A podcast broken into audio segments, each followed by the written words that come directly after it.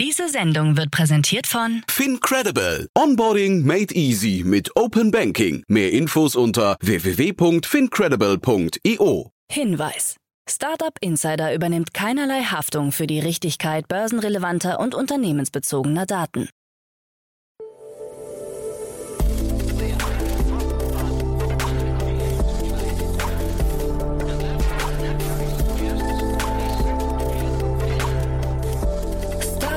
Insider Daily. Morgen Update. Einen wunderschönen guten Morgen und herzlich willkommen zu Startup Insider Daily. Mein Name ist Jan Thomas. Heute ist Montag, der 31. Januar. Ja, das sind heute unsere Themen. Der Konflikt zwischen Spotify und Neil Young zieht weitere Kreise. Tesla treibt die Entwicklung seines Roboters voran. NFT-Trading ist im Januar auf Allzeithoch. EU-Behörden überprüfen die Nutzungsbedingungen von WhatsApp. Und SpaceX will in diesem Jahr fast jede Woche eine Rakete ins All schicken. Heute bei uns zu Gast im Rahmen der Reihe Investments und Exits ist mal wieder Stefan Jacquemot von TS Ventures. Ja, und ich finde, Stefan hat eine sehr spannende Brücke geschlagen, nämlich zwischen Hype-Themen, also den Themen, auf die sich gerade alle Investoren stürzen, in der Hoffnung auf ja, das schnelle Geld, würde ich sagen, nämlich das Thema Quick Commerce. Und dann hat er die Brücke geschlagen eben zu einem Batterie-Startup, das natürlich dem Deep Tech-Segment angehört. Und dann haben wir beide das zum Anlass genommen, um auch so ein bisschen rumzuphilosophieren worein sollten eigentlich deutsche Investoren und auch die deutsche Industrie, in welche Themen sollten die investieren, damit auch der, vielleicht der Standort Deutschland äh, ja, weiter vorankommt und international nicht zurückfällt. Also war ein sehr spannendes Gespräch, kommt sofort nach den Nachrichten mit Frank Philipp, aber kurz wie immer der Hinweis auf die weiteren Folgen heute. Um 13 Uhr geht es hier weiter mit Julia Schabert. Sie ist die Co-Gründerin und Managing Director von Heimkapital.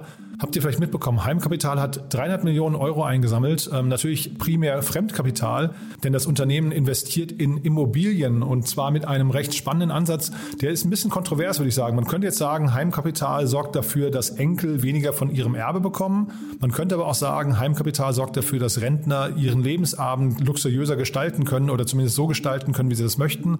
Auf jeden Fall adressiert Heimkapital Rentner und hilft ihnen dabei, Teile von ihren eigenen Immobilien bereits jetzt jetzt schon zu verkaufen und dann steigt Heimkapital dort ein und überweist halt eben heute schon einen Teil des Ganzen. Ja, das ist ein sehr, sehr spannendes Modell, ist ziemlich neu, zumindest in Deutschland. In den UK und USA gibt es das schon. Und jetzt, wie gesagt, mit einer 300 Millionen Finanzspritze kommt das nach Deutschland. Ein sehr spannendes Gespräch, kann ich euch wirklich nur empfehlen. Bin gespannt, was ihr darüber denkt. Und dann um 16 Uhr bei uns zu Gast Max Bachem, der CEO von Koya. Und das ist auch sehr spannend. Denn Max ist nicht der Gründer von Koya, er ist an Bord gekommen, um einen Merger, also das Zusammenlegen mit dem französischen Startup Luco voranzutreiben. Die beiden Unternehmen sind jetzt fusioniert, haben zusammen 300.000 Kunden im Insurtech-Bereich, also ein Versicherungsunternehmen. Und wir haben darüber gesprochen, wie läuft eigentlich so eine Integration ab. Wir haben ja hier relativ häufig schon besprochen, wie es aus Sicht der Übernehmenden abläuft. Aber mit Max habe ich darüber gesprochen, wie läuft es denn aus Sicht des Übernommen werdenden ab. Also das ist ein ganz anderer Prozess, möglicherweise zumindest. Darüber haben wir ausführlich gesprochen, ist auch ein tolles Gespräch. Und Max hat natürlich auch ein paar tolle Tipps dabei, für wen sich sowas lohnt, wer sich mit sowas beschäftigen sollte. Das, wie gesagt, dann um 16 Uhr. Ihr seht schon, ein toller Start in die Woche. Und deswegen jetzt genug der Vorrede. Jetzt kommen noch kurz die Verbraucherhinweise. Dann kommt Frank Philipp mit den Nachrichten und dann, wie angekündigt, Stefan Jacquemot von TS Ventures. Werbung. Hi, hier ist Nina, Content Managerin bei Startup Insider. Suchst du deine nächste große berufliche Herausforderung? Dann melde dich bei uns. Wir suchen aktiv nach neuen Teammitgliedern, die Startup Insider zum führenden Informationsmedium der deutschsprachigen Startup-Szene machen wollen. Aktuell suchen wir Sales Manager, Customer Success Manager, Finanzmanager sowie Werkstudenten in den Bereichen Sales, Product und Content. Aber auch wenn keine passende Stelle dabei ist, melde dich trotzdem bei uns. Wir suchen immer nach leidenschaftlichen Menschen, die mit Startup Insider Großes bewegen wollen. Also, um mehr zu erfahren und dich zu bewerben, geh jetzt ganz einfach auf startupinsider.de/slash insider. Startup Insider Daily. Nachrichten. You're the center of attention. Spotify im Zentrum der Aufmerksamkeit. Ausgelöst durch das Ultimatum des Rockmusikers Neil Young an den Streamingdienst Spotify und die Kontroverse rund um den Spotify Podcast-Star Joe Rogan haben sich weitere Musiker, Spotify-Stars und Streaming-Konkurrenten in Position gebracht. So hat die kanadische Musikerin Joni Mitchell angekündigt, dem Beispiel Youngs zu folgen und ihre Musik ebenfalls von Spotify entfernen zu lassen. Damit wolle sie sich sich solidarisch zeigen, sowohl mit Neil Young als auch mit den globalen wissenschaftlichen und medizinischen Gemeinschaften. Am vergangenen Freitag schrieb Mitchell auf ihrer Website, verantwortungslose Menschen verbreiten Lügen, die Menschen das Leben kosten. Auch Neil Young konnte sich ein Nachtreten offenbar nicht verkneifen und teilte mit, er habe sowieso, Zitat, die Schnauze voll von Spotifys beschissener Soundqualität. Amazon, Apple Music und Cobas liefern heute bis zu 100 Prozent der Musikqualität und es klingt viel besser als der beschissene, heruntergekommene und kastrierte Sound von Spotify. Konkurrent Apple nahm die Steilvorlage dankend an und führte auf Apple Music kurzerhand eine eigene Kategorie We Love Neil ein, in der ausschließlich Musik des kanadisch-amerikanischen Sängers zu hören ist und verkündete auf Twitter, Apple Music sei jetzt nicht weniger als die Heimat von Neil Young. Zugleich mischen sich aber auch andere Spotify-Artists in die Debatte ein. So haben sich beispielsweise Meghan und Harry in einer Mitteilung geäußert. Wir haben Spotify gegenüber unsere Bedenken zum Ausdruck gebracht, um sicherzustellen, dass Änderungen an seiner Plattform vorgenommen werden, um zur Bewältigung dieser Krise im Bereich der öffentlichen Gesundheit beizutragen. Wir hoffen, dass Spotify diesen Moment nutzt und sind entschlossen, unsere Zusammenarbeit fortzusetzen, wenn dies so geschieht. Das Paar hatte Ende 2020 einen Millionenvertrag über die Produktion von Podcasts mit der Streaming-Plattform abgeschlossen. Tesla treibt Roboterentwicklung voran. Tesla Optimus hat das Potenzial, mit der Zeit bedeutender zu werden als das Fahrzeuggeschäft. Das sagte Tesla CEO Elon Musk in seiner letzten Investorenpräsentation und versuchte damit, den Strategiewechsel für dieses Jahr zu erläutern.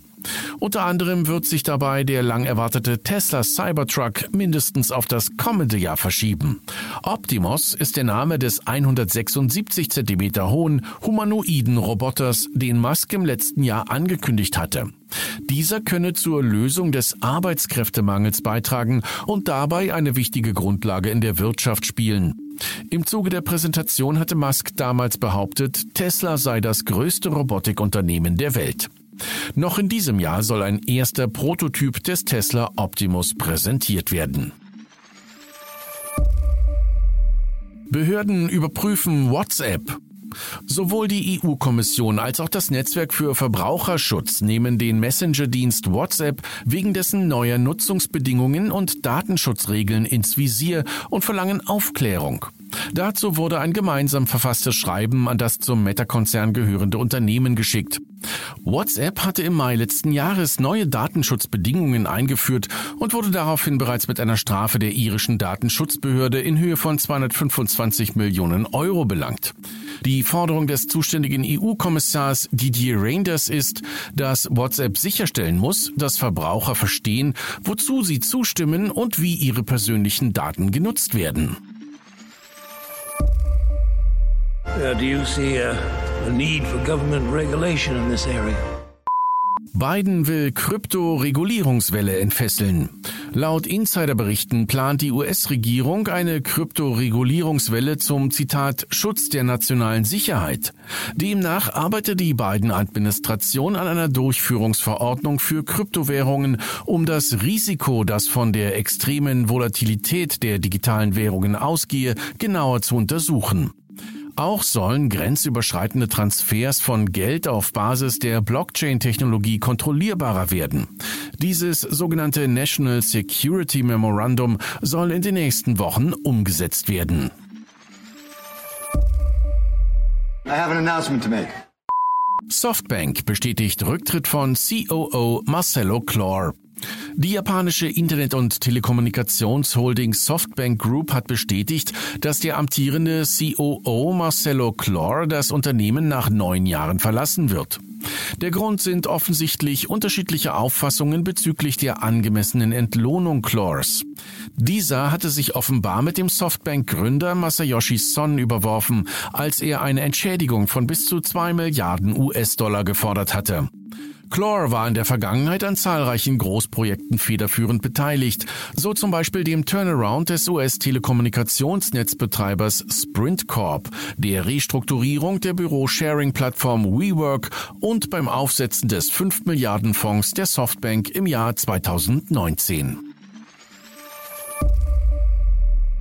NFT auf Allzeithoch. Laut dem The Block Data Dashboard hat das monatliche Handelsvolumen für Non-Fungible Token NFT kurz vor Ende Januar 2022 ein Rekordhoch erreicht. Demnach betrug der Umsatz im Januar insgesamt 6,25 Milliarden US-Dollar und verbuchte damit gegenüber dem Vormonat einen Zuwachs von 129 Prozent. Dabei lag der Handelsumsatz auf dem NFT-Marktplatz OpenSea auch im Januar mit 3,8 Milliarden Dollar an der Spitze. Dennoch kristallisiert sich mit LuxRare offensichtlich ein Konkurrent heraus. LuxRare war erst am 10. Januar gestartet und konnte in den 19 Tagen seines Bestehens bereits ein Volumen von mehr als 2 Milliarden Dollar generieren. Zugleich warnen Branchenexperten vor dem Neuling, da die Plattform unter Verwendung eines nativen Tokens arbeitet und ein Großteil des Handelsvolumens auf Wash Trading zurückzuführen sei. Dabei sind Käufer und Verkäufer identisch, wodurch die Personen also mit sich selbst handeln. Dadurch könnten auch die tatsächlichen NFT-Handelsvolumen im Januar deutlich niedriger liegen als berichtet. Ja, meine Damen und Herren, ich will gar nicht lange drumherum reden. Die neuen Quartalszahlen stehen an. Oh. Robinhood schockt Anleger mit negativem Umsatzausblick und rückläufigen Nutzerzahlen. Die Trading-App Robinhood bzw. dessen Betreibergesellschaft Robinhood Markets hat zum Wochenende seine Ergebnisse für das vierte Quartal und Gesamtjahr 2021 veröffentlicht. Dabei konnte das Unternehmen im vierten Quartal 2021 einen Unternehmensumsatz von 362,71 Millionen US-Dollar erwirtschaften und musste zugleich ein stark abgeflachtes Wachstum im Vorjahresvergleich von nur noch rund 14 Prozent vermelden. Das Nettoergebnis betrug minus 423,27 Millionen US-Dollar. Wir hatten ein ereignisreiches Jahr, in dem wir die Zahl der Kunden auf der Plattform fast verdoppelt und wichtige Investitionen in unser Team und unsere Infrastruktur getätigt haben, um das Wachstum zu unterstützen, versuchte CEO und Mitbegründer Vlad Tenev das Jahr zusammenzufassen.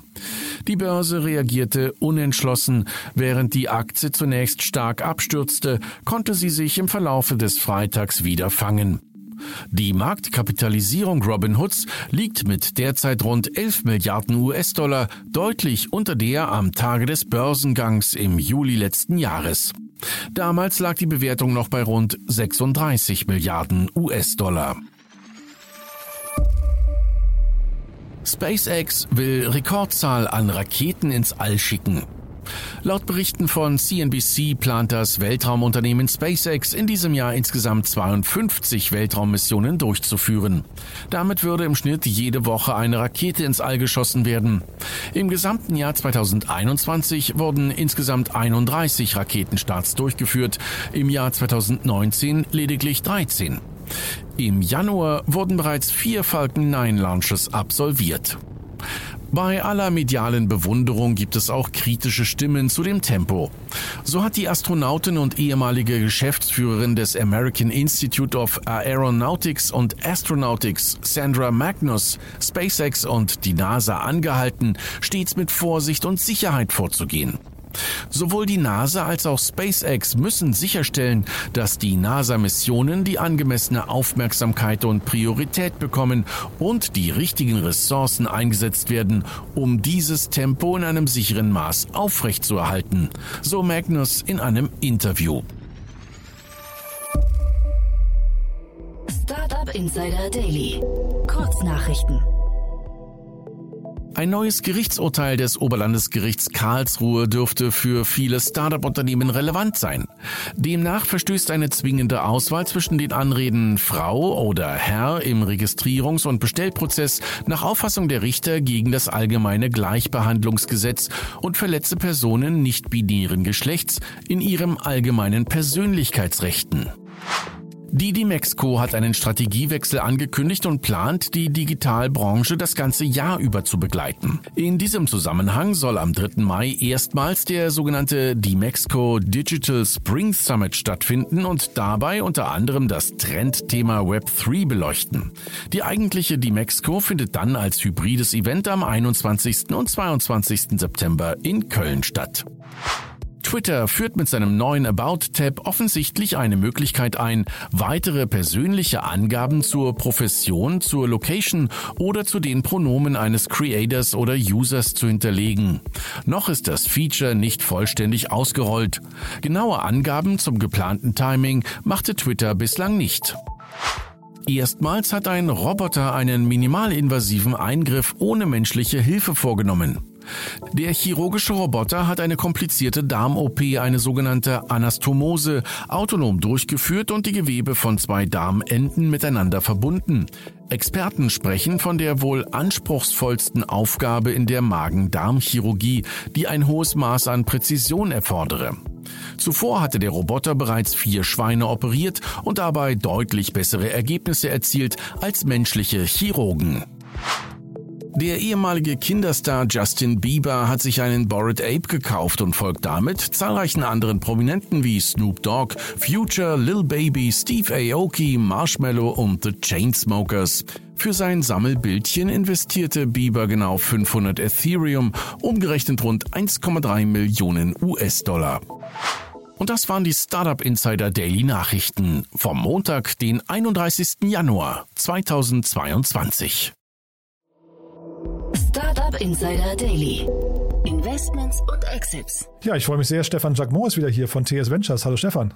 Hallo Jan, grüß dich. Vielen Dank, dass ich hier sein darf. Ja, it's been a while. Ne? Wir, wir, es ist schon länger her, dass wir gesprochen haben. Umso mehr freue ich mich, dass du wieder da bist. Vielleicht äh, für die, die, die dich nicht kennen, vielleicht kannst du mal kurz beschreiben, wer du bist und vor allem, was TS Ventures macht. Sehr gerne. Ähm, ja, TS Ventures ähm, ist das Seed-Vehikel von Tim Schumacher und mir, ähm, wo wir in Seed-Startups investieren im Tech-Bereich, äh, vor allem SaaS, Marketplaces, AdTech, ähm, alles, was sehr technologielastig ist. Äh, wir haben auch ähm, in der Vergangenheit in Climate Tech-Themen investiert mit sehr viel Leidenschaft und äh, zwar mit so viel Leidenschaft, dass wir das Thema aus TS Ventures jetzt herausgekauft haben und Tim Schumacher äh, macht ja jetzt mit ähm, einem Team den World Fund, äh, wo wir alle unsere Climate Tech Investments hin ähm, dirigieren werden, sodass TS Ventures das Seed Vehicle ist, äh, wo wir halt SaaS, Marketplaces, AdTech, Deep Tech-Themen machen. Wir sprechen heute über zwei Themen. Ich bin gespannt, wie du die für euch einordnest, ob das auch Themen wären, wo ihr investieren können würdet. Aber äh, ich habe erstmal gedacht, sind zwei, also was sie, die könnten ja unterschiedlich nicht sein, die beiden Themen heute, aber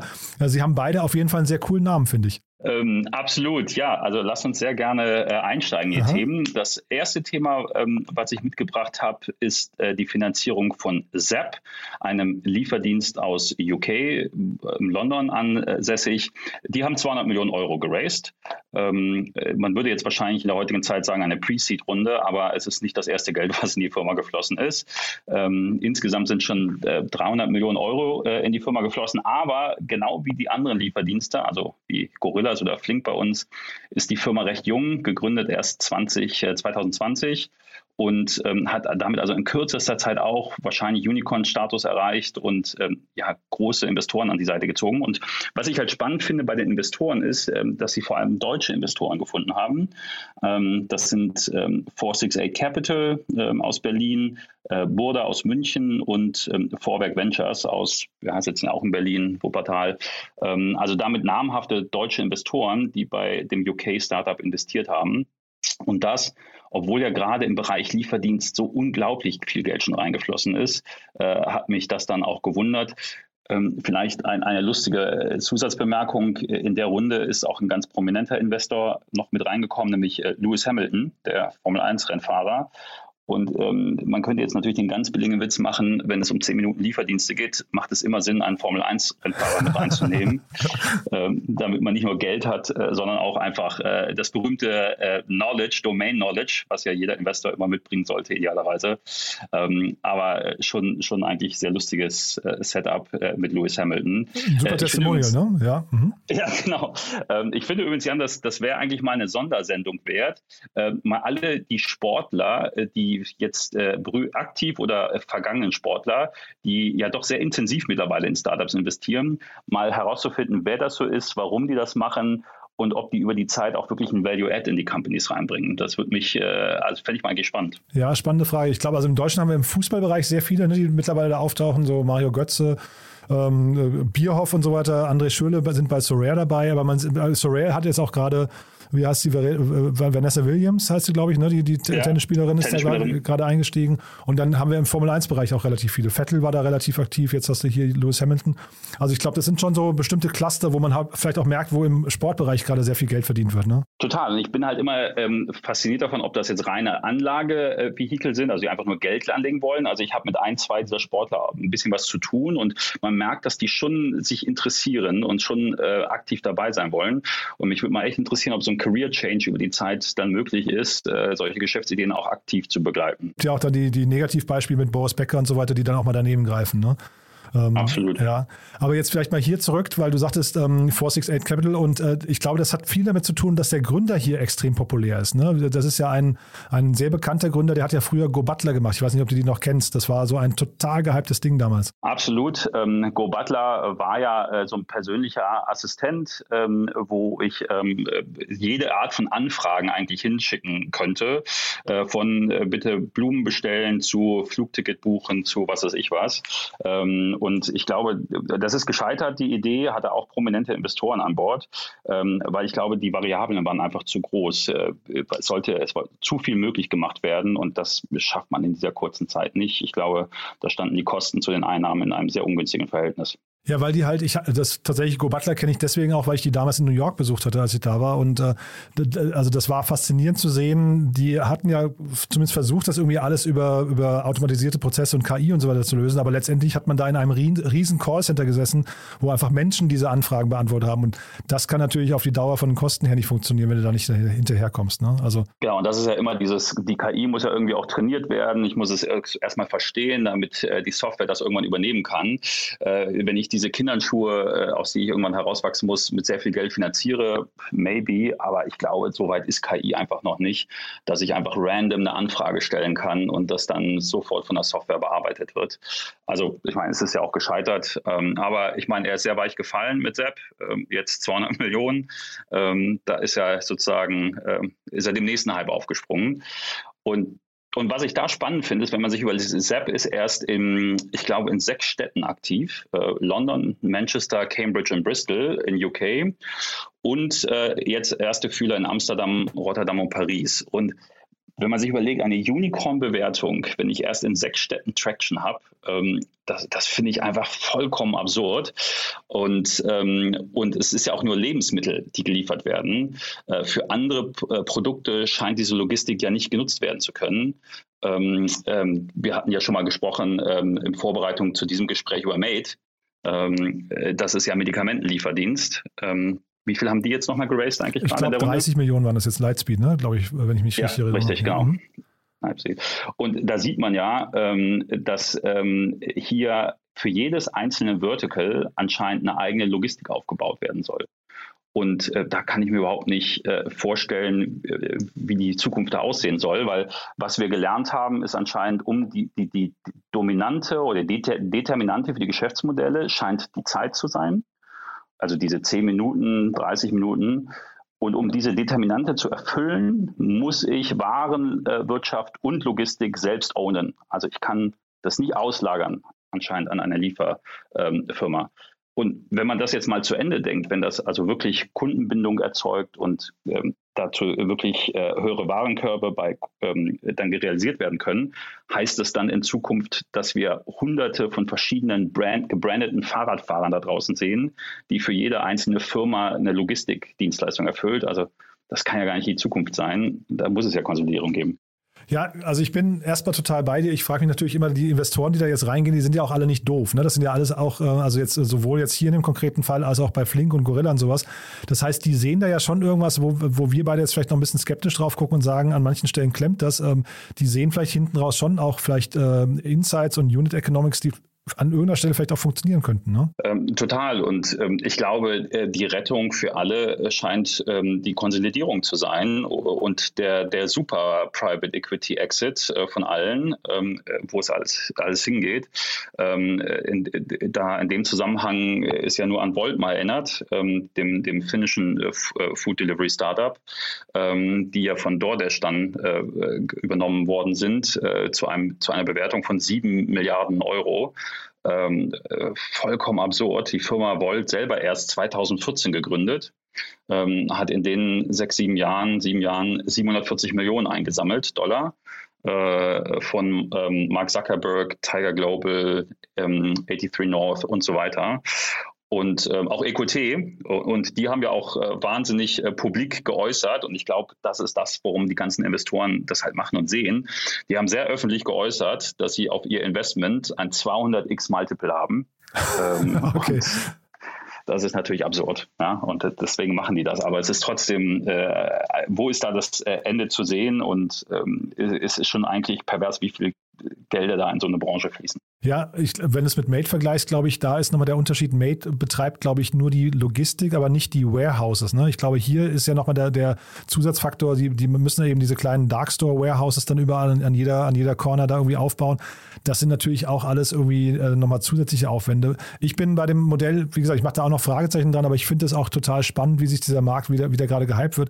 Kommen nur bei den, bei den Bewertungen auch nicht hinterher. Also ähm, 300 Millionen in so ein Ding, äh, wenn du gerade sagst, sechs Städte, das wusste ich gar nicht.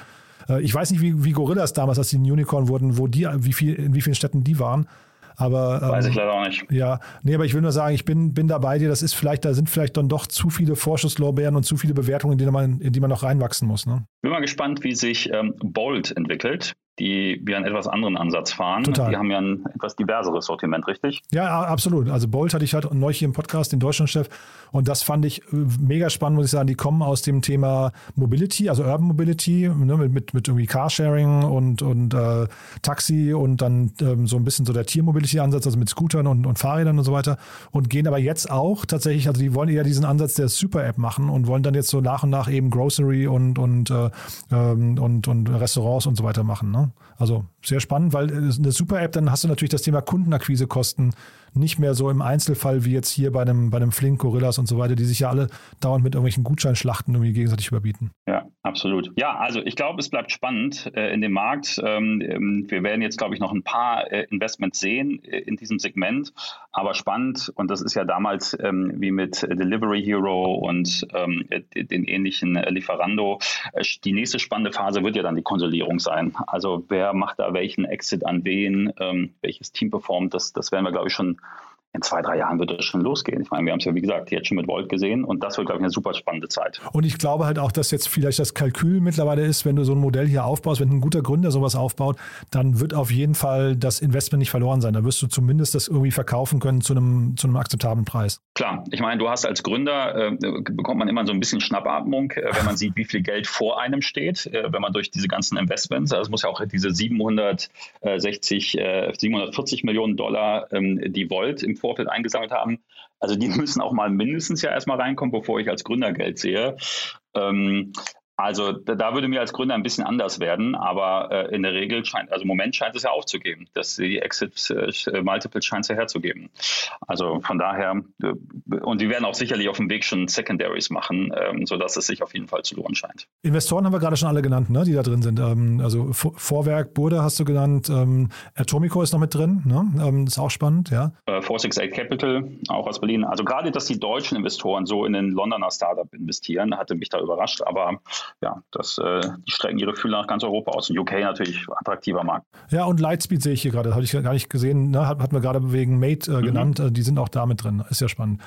Ähm, dann gehen wir zum anderen Thema. Das ist ja jetzt äh, irgendwie ein schöner Kontrast, ne? Absolut. Ähm, und zwar möchte ich in, in dem Zusammenhang, und es, es, gibt ja schon viele Sendungen zum Thema Delivery Services und es haben sich schon viele darüber skeptisch geäußert oder nachdenklich geäußert. Ähm, und deswegen möchte ich als ähm, anderes Thema mitbringen, äh, das Investment in eine deutsch-estnische Firma, nämlich Skeleton Technologies. Die haben im Gegensatz zu den eben genannten 200 Millionen bescheiden, in Anführungsstrichen 37,6 Millionen Euro eingesammelt. Ähm, was macht die Firma? Sie stellt Batterien und sogenannte Ultrakondensatoren her. Das sind Speicher, die Energie vor allem sehr schnell aufnehmen, aber auch sehr schnell wieder abgeben können. Und ähm, dieses sehr schnelle Energie auf- und abnehmen können ist, äh, und das kann, machen sie schneller als Lithium-Ionen-Batterien, ist äh, für Elektroautos ähm, extrem wichtig, ähm, aber auch für Windkraftanlagen und, und Stromnetze die ja durch äh, die auch dezentrale Energieerzeugung einer höheren Volatilität unterliegen.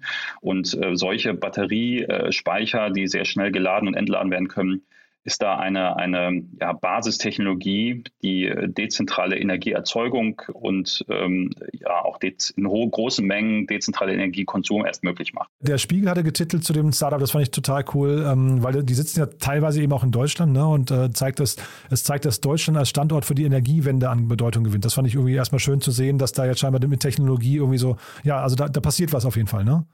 Äh, auf jeden Fall. Was, was ich bemerkenswert finde an diesen 37,6 Millionen, die jetzt geflossen sind, ähm, dass der die Runde angeführt wird von einem Business Angel und nicht von einem institutionellen VC, ähm, nämlich von Tabet Henricus, ich hoffe, ich spreche den Namen richtig aus, äh, man möge es mir verzeihen, ein Este. Ähm, äh, der hat, ist ein ehemaliger Skype-Manager und äh, Mitgründer von Wise, also ehemals Transfer, TransferWise, äh, Zahlungsdienstleister, hat einen Exit gemacht und ähm, es sind auch schon Aiden-Gründer mit drin, also die auch schon finanziert haben. Also da bildet sich eine Angel-Gruppe aus ähm, erfolgreichen Fintech-Unternehmern. Interessant, ne? Und ja. Absolut. Und, mhm. und also auch technologiefern, wenn du so willst. Ja, ja, das, mhm. Eigentlich inhaltlich dürften die das fast gar nicht richtig beurteilen können. Und die haben in Summe schon 200 Millionen Euro ähm, in die Firma gesteckt und angeblich hat die auch Unicorn-Status. Ähm, die Legal Entity sitzt in Estland, es, ähm, hat in Deutschland äh, nur eine Tochtergesellschaft.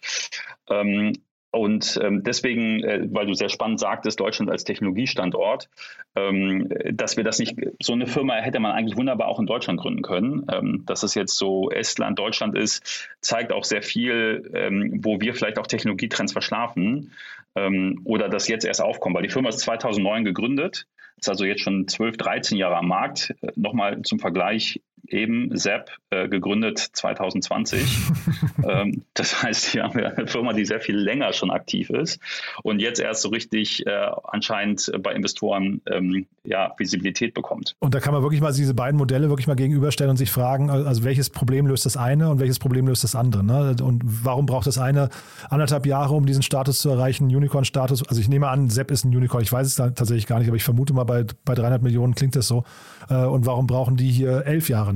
Ja, ähm, und, und das ist etwas, ähm, wo ich glaube, wo wir als äh, Deutschland und die deutsche Investorenszene ähm, uns ähm, weiterentwickeln müssen. Also es gibt viele, die sagen, wir machen Deep Tech und ähm, äh, alle verstehen, dass, dass es da Notwendigkeiten gibt, aber ich, es wird einfach zu wenig gemacht, wenn die smartesten Köpfe dieser Branche sich halt Lieferdiensten zuwenden und nicht, nicht solchen Deep Tech-Themen.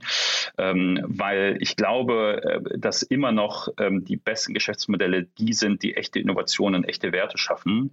Ähm, und ich glaube, dass wir hier einen äh, VC-Bias haben. Also es wird ja zurzeit in der VC-Branche viel der Gender-Bias diskutiert, ähm, dass es zu wenig Frauen in Führungspositionen in VC-Gesellschaften gibt, was eine gute Diskussion ist, eine richtige Diskussion.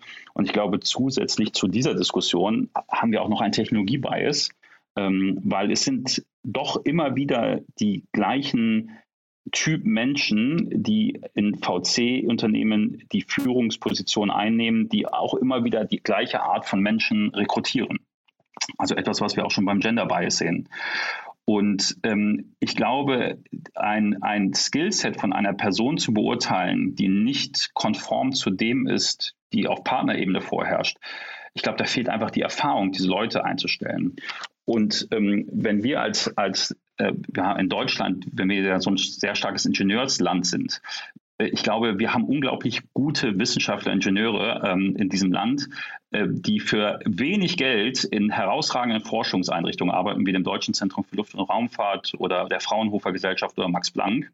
Und eigentlich könnte man sich diese Leute ins Investmentteam holen als Analysten oder Investmentmanager und dieses Know-how zugänglich machen äh, für, sage ich mal, im Verhältnis zur VC-Szene günstige Jahresgehälter.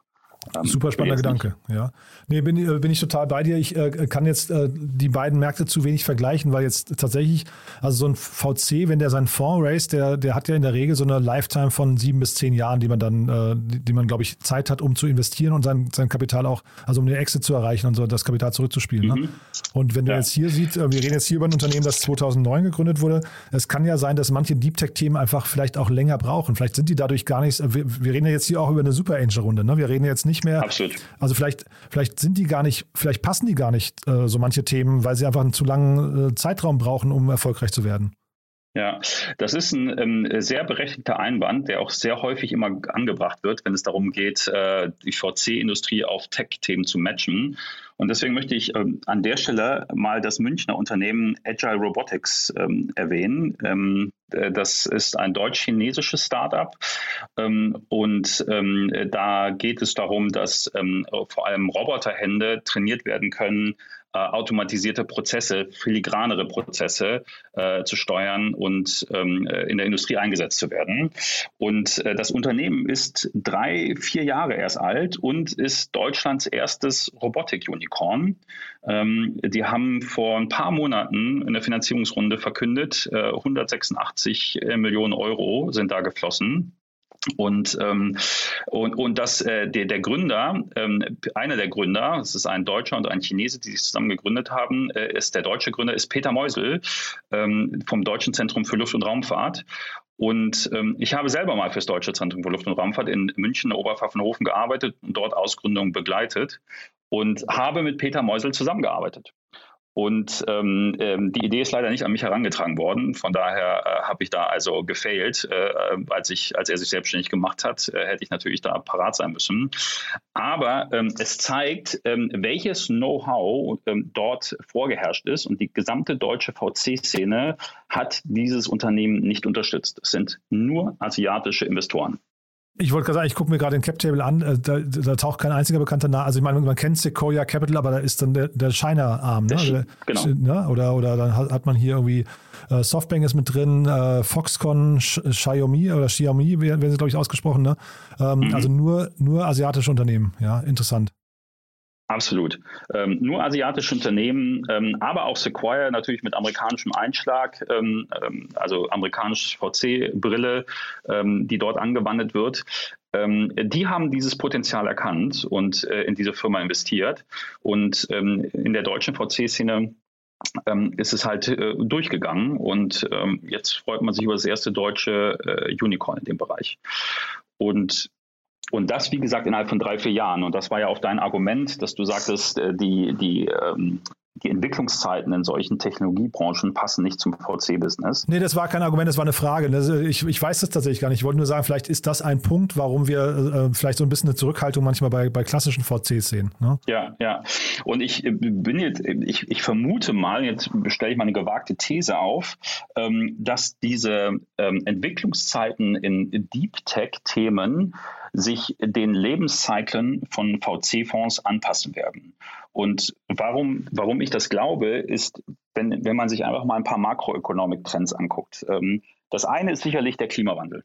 Ja, also wir sprachen eben über den World Fund, den Tim Schumacher gerade mit seinem Team da gründet. Ähm, das wird ja ein Thema werden, was in den nächsten zehn Jahren unglaublich an Fahrt aufnimmt, ähm, weil die Effekte des Klimawandels immer klarer werden. CO2 wird besteuert. Äh, da braucht es Technologien und Themen, auch gerade äh, ingenieurslastige Themen, um, um wirklich CO2-Ausstoß zu verhindern ähm, und, und ähm, äh, da Produktionskapazitäten umzustellen. Also das ist der eine Treiber, aber ich möchte auch noch auf einen anderen Treiber äh, mal hinweisen und das ist, wie krass sich eigentlich die Halbwertszeit von hochpreisigen Technologieprodukten in den letzten Jahren verändert hat. Ähm, wie lange haben wir noch einen Laptop? Wie lange haben wir noch ein Handy? Früher hast du ja einen Laptop, ich habe mal für Microsoft gearbeitet, da war es so ein PC, hast du halt sechs, sieben Jahre gehabt und dann hast du dir halt irgendwann einen neuen gekauft. Du hast immer einen neuen PC gekauft mit dem neuen Windows drauf. nach sechs Jahren war so dein alter Windows-Rechner dir zu langsam und dann hast du dir halt einen neuen Rechner gekauft. Und heute ist es ja so, alle zwei, drei Jahre ähm, guckt dir Apple an, wie, wie, da der Produktlebenszyklus ist, kauft man sich halt neue Technologiegeräte. Ähm, oder guckt dir Autos an. Ja? Früher ähm, musste ein Auto, war ein guter Motor, hat 500.000 Kilometer und mehr gehalten. Heute gilt bei Volkswagen, Daimler gilt ein Motor als gut, wenn er 300.000 Kilometer hält. Ähm, das heißt, die Zeit, die Laufzeit für so ein Auto reduziert sich fast um die Hälfte schon. Ähm, und viele haben äh, Leasingverträge durch Firmen, durch Arbeitgeber, privates Leasing.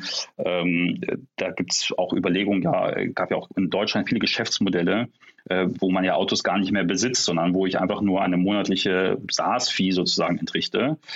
Ähm, das heißt, die Halbwertzeit von, von eigentlich sehr komplexen technologischen Produkten reduziert sich meines Erachtens in den nächsten Jahren radikal. Und, und das hat halt Auswirkungen darauf, wie ich produziere. Ähm, das heißt, ich muss ähm, überall, also es sind ja Plattformen, die produziert werden, auf die ich Software aufbaue, die, die ich drüber lege. Und äh, diese Plattform, äh, die, die Lebenszyklus wird immer kürzer. Das heißt, ich muss immer schneller produzieren. Ich muss ähm, immer ähm, günstiger produzieren, weil die Leute ja nicht bereit sind, äh, der, dein, dein, ähm, das Geld, was du für, das, äh, für ein Auto über zehn Jahre bereit bist auszugeben, erhöht sich ja nicht, weil dein Einkommen sich nicht signifikant da erhöht. Das heißt, die, aber du willst immer neue Autos haben. Das heißt, das Auto, was du produzierst, muss immer günstiger werden und die Geschwindigkeit, in der ich ein Auto produziere, muss immer kürzer werden. Ähm, sieh dir das an Chips an. Ja? Wir haben und Displays. Was haben wir in letzter Zeit? M1-Prozessor, Apple. Wir sehen, dass äh, immer mehr schnellere, bessere Chips produziert werden, immer bessere Displays. Das alles verkürzt sich, die Innovation in dem Bereich. Und das verlangt alles, und da kommen wir ja gerade her, Innovation in Deep Tech muss immer besser produzieren, Robotik, muss immer mehr Wissen über Batterien, haben wir ja gerade geredet, ähm, äh, aufbauen. Und deswegen glaube ich, dass sich diese Deep Tech-Themen an den VC-Zyklus angleichen werden, weil der Innovationsdruck und Geschwindigkeit ähm, so viel höher wird im Technologiebereich. Und das dürfen wir als Deutschland nicht verpassen. Ja, das ist, glaube ich, der Punkt. Ne? Also muss man muss ein bisschen fragen, was ist eigentlich der, der Standort Deutschland hinterher ohne Deep Tech ne, in der Zukunft? Weil, also wenn du jetzt so, so ein Thema wie Agile Robotics an dir vorbeigehen lässt oder jetzt hier auch äh, Skeleton, das ist natürlich hinterher schon fast, fast kritisch, finde ich. Ne? Da, da, denn, also Deutschland ist, ist ein Industriestandort. Ähm, wir wollen nicht die, wir wollen nicht die Werkbank der Welt werden. Das heißt, da muss ja eigentlich zumindest dann irgendwie in der Technologie vorne mitspielen.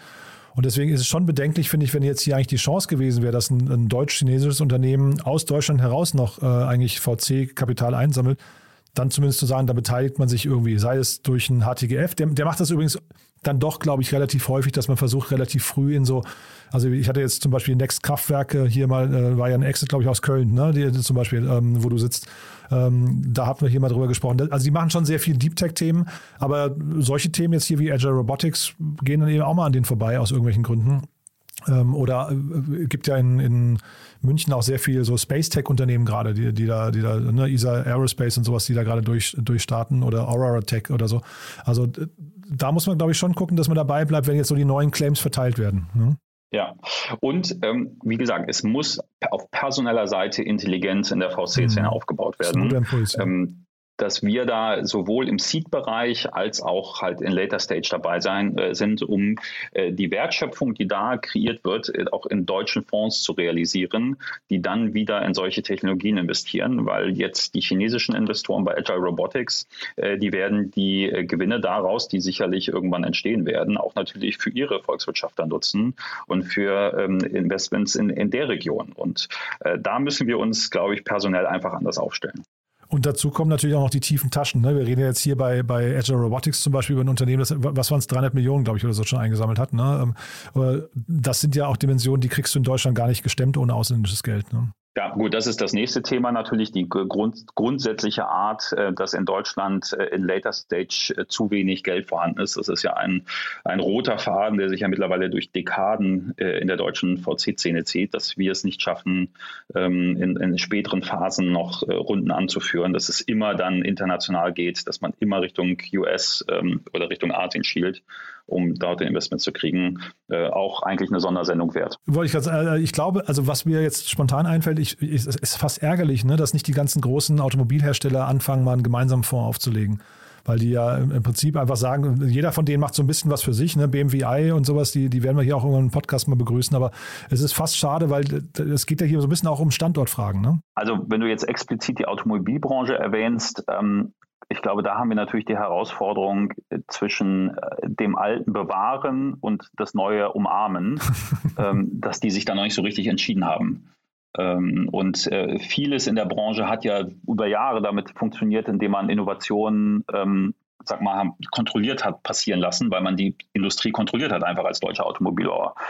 Und äh, dass da jetzt ein, ein amerikanisches äh, Startup kommt, äh, was eine Schnellladeeinrichtung in Deutschland aufbaut, äh, das war einfach nicht auf der Agenda dieser Unternehmen. Und ähm, deswegen weiß ich jetzt nicht, ob gerade die Automobilindustrie die geeignet dafür ist. Ähm, aber vielleicht äh, sollten die anfangen, Gewinne in, ich meine, der HTGF hat da ja eigentlich einen ganz guten Ansatz, dass äh, aus der Industrie ähm, Gewinne in einen Fonds gesteckt werden, ähm, um in Deutschland wieder neue Industrien entstehen zu lassen.